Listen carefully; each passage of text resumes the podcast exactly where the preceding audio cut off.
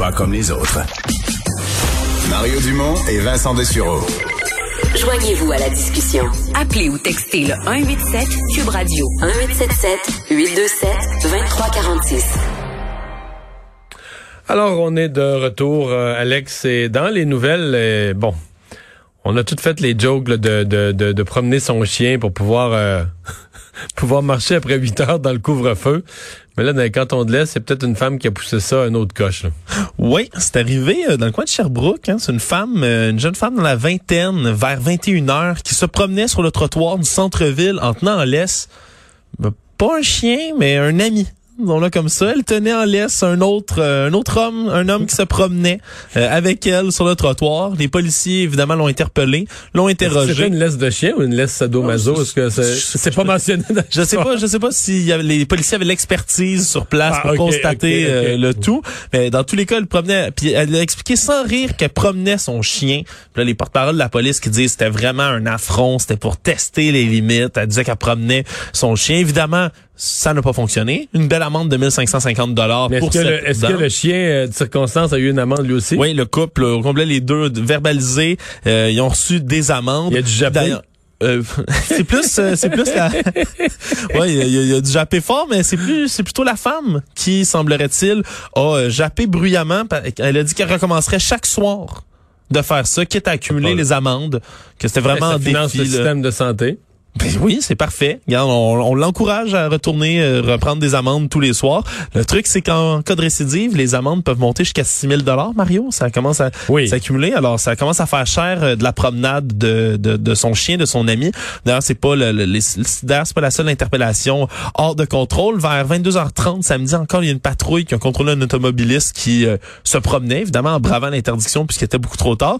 Le problème, c'est que le conducteur, en plus de, d'être, de se trouver coupable de, de braver le couvre-feu, était trois fois au-dessus de la limite permise en alcool dans son sang, Mario. bravo. Ouais, alors euh, c'est 1500 dollars canadiens, puis après ça, on passe euh, c'est suspension de permis de conduire 90 jours, voiture confisquée, poursuite en justice pour conduite en état d'ébriété, bref, la totale. Bon, euh, une des choses qu'on craignait, ça avait été mentionné la semaine passée dans l'attaque contre le Capitole, c'est qu'on avait réuni dans des lieux très exigus les élus, on les avait entassés, etc., pour les protéger, et on se disait ça pourrait devenir euh, lieu d'éclosion. Eh bien, c'est peut-être le cas. Oui, il semblerait que c'est en tout cas c'est un début. Bonnie Watson Coleman, qui est une élue américaine des démocrates du New Jersey de 75 ans, qui a été déclarée positive à la COVID-19. Puis tout ça, ça survient évidemment après que- qu'elle est obligée de se réfugier dans une salle de commission qui était vide. Puis c'est une habitude de la politique, là, c'est pas les mêmes aux États-Unis exactement, mais les salles de commission, tu sais, quand tu t'entasses beaucoup de gens dedans, ça devient rapidement là, exigu, petit lieu fermé. Euh, elle était confinée donc avec plusieurs autres élus, dont plusieurs parlementaires républicains qui refusaient de porter des masques. On a vu plusieurs vidéos sur Internet là, qui circulaient pendant ce confinement-là, là, d'autres élus, des, des assistants qui prenaient en vidéo tout ça pour le documenter, euh, des élus républicains qui riaient, refusaient les masques qu'on leur présentait, euh, refusaient d'en porter. Puis là, ben, il semblerait qu'elle ait attrapé. Elle ridicule. C'est dit avoir été exposée là. dans toute la folie de ce qui s'est passé aux États-Unis, qu'une mesure sanitaire soit devenue politique, c'est horrible. Moi, c'est ridicule. C'est, le fond du baril que tu dis que des gens ont déraillé. Écoute, quand politiquement, tu as une mesure sanitaire, une mesure de protection, puis tu dis non, nous, on on la veut pas pour des raisons politiques. Tu dis, ben non, mais ça n'a rien à voir. Là. C'est pas, ça, ça devrait pas discriminer. Dans tous les autres pays du monde, mettons un Français, tu le vois avec son masque, il, est pas contre. euh, il est pas pas, peux savoir qui est avec Le Pen, qui est avec Mélenchon, qui est avec Macron. Tu peux pas, tu comprends, tu peux pas le placer politiquement sur la base de ça. C'est quelqu'un qui tient à sa Non, santé, à la santé des autres. Comme quelqu'un qui travaille sur un chantier de construction, mais c'est cap d'acier, tu peux-tu deviner son, son affiliation politique? Oh, check le maudit niaiseux qui porte un casque aujourd'hui. check le. Ah, c'est hallucinant, j'avoue, ça me fait... Tu sais, en dit long sur comment t'es dérapé, c'est que t'as T'as t'as perdu, dans, dans un avion, là, on dirait t'as perdu, t'es en désorientation géostationnaire, là, tu tu, Ouais, ouais, tu, tu, tu tournes en rond, puis on espère Oh. d'ailleurs, suite à cette nouvelle-là, qu'il n'y en aura pas d'autres parce qu'ils ont été confinés plusieurs heures, euh, tous ces élus-là ensemble. Ben, ça, t'as au risque. C'est surprenant qu'il n'y en ait pas un autre, mais enfin. Euh, dossier Santé Québec euh, qui est en panne. Est-ce que c'est un cas d'attaque informatique? Non, il semblerait que ce soit une, vraiment une bête, euh, un bête problème informatique, une bête panne, mais là qui dure depuis maintenant plus de 48 heures. Tu veux dire ça- que les médecins peuvent pas consulter les, les dossiers de santé des en gens? c'est surtout que ça ralentit beaucoup la centralisation de l'information sur les patients. C'est comme c'est plus fonctionnel depuis samedi matin. C'est que, en gros, là, pour vous donner un, un exemple là, concret, par exemple, là, si un médecin voit une patiente puis euh, veut gérer son infection, il doit voir la chronologie des traitements qu'elle a déjà eu pour cette infection-là. Mais là, il peut pas aller le voir directement sur le site. Il est obligé d'appeler soit un autre médecin, un autre professionnel, on peut parler, là, ce soit une infirmière, euh, appeler même un pharmacien qui prescrit les médicaments. Bref, c'est l'historique, sont, sont obligés de demander, par exemple, à une vieille dame qui peut-être se souvient plus, peut-être a des problèmes de mémoire, quels sont les médicaments qu'elle a pris dans les dernières semaines ça devient compliqué. Là. Faut, faut tout, que tout se fasse de bouche à oreille. Évidemment, les professionnels de la santé craignent des risques d'erreur. Puis c'est la Régie de l'assurance de maladie du Québec, la RAMQ, là, qui gère le site et qui s'en occupe, là, qui disent qu'ils vont euh, évidemment euh, tenter de corriger la situation le plus rapidement possible. Mais c'est certain que en ce moment, ça aide pas ce ralentissement-là euh, dans le système de santé. Il y a on a bien parlé des masques M95 euh, et de la de, leur utilité pour mieux protéger. Il y aura un masque québécois avec d'excellentes propriétés aussi, euh, mais qui tarde à être autorisé. Oui, le masque N99, c'était rapporté par la presse aujourd'hui. C'est la compagnie québécoise Dorma Filtration qui fait ça. C'est élaboré, fabriqué entièrement au Québec, euh, reçu d'excellentes euh, approbations de plusieurs endroits, entre autres de Santé Canada. Mais depuis un bout, la SNESET, qui, qui est la, la, la, commission des normes des, de l'équité, santé, sécurité du travail, refuse que les gens le prennent, l'utilisent dans le milieu de la santé, entre autres parce que on attend toujours l'approbation de l'Institut national de la santé des États-Unis, qui est un prérequis pour pouvoir les distribuer dans le milieu.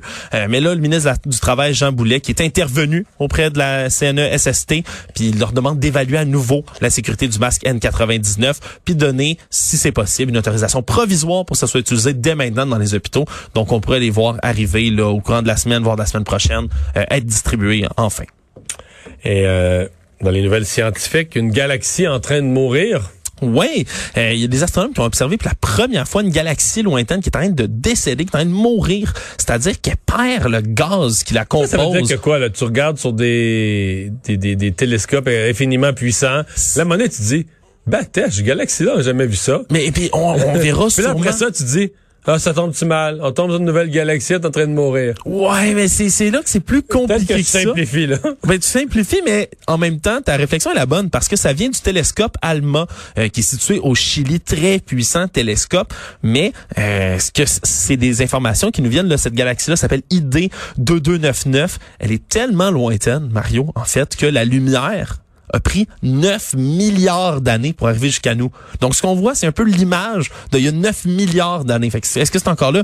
On le sait même pas. Ça a été observé quand l'univers, théoriquement, n'avait que 4,5 milliards d'années euh, de vie. C'est une galaxie de forme elliptique, on dit, qui expulse tout son gaz. Puis ça viendrait d'une collision avec une autre galaxie. Donc, il semblerait que les galaxies se déplacent, soient entrées en collision. Puis là, tout le gaz qui la compose à l'intérieur. Le système solaire pour entrer en... En fait, en fait la Voie lactée. la Voie lactée pour entrer avec une autre galaxie. Pourrait, mais on s'entend que ça prend des milliers, c'est des processus qui sont sur des milliards et des milliards et des milliards et des milliards d'années, euh, parce qu'à l'intérieur d'une galaxie, le gaz se comprime pour former des étoiles, euh, si on veut, à chaque année. Puis là, pour l'instant, cette galaxie-là perd l'équivalent de la masse de 10 000 soleils par année en termes de gaz, de poussière et autres. C'est comme une grosse fuite, comme si un gros ballon se vidait, si on veut, de ces gaz. Je simplifie bien évidemment, mais ça devient vraiment, euh, évidemment, c'est un phénomène pour la première fois observable qui est très, très curieux, euh, vraiment à observer.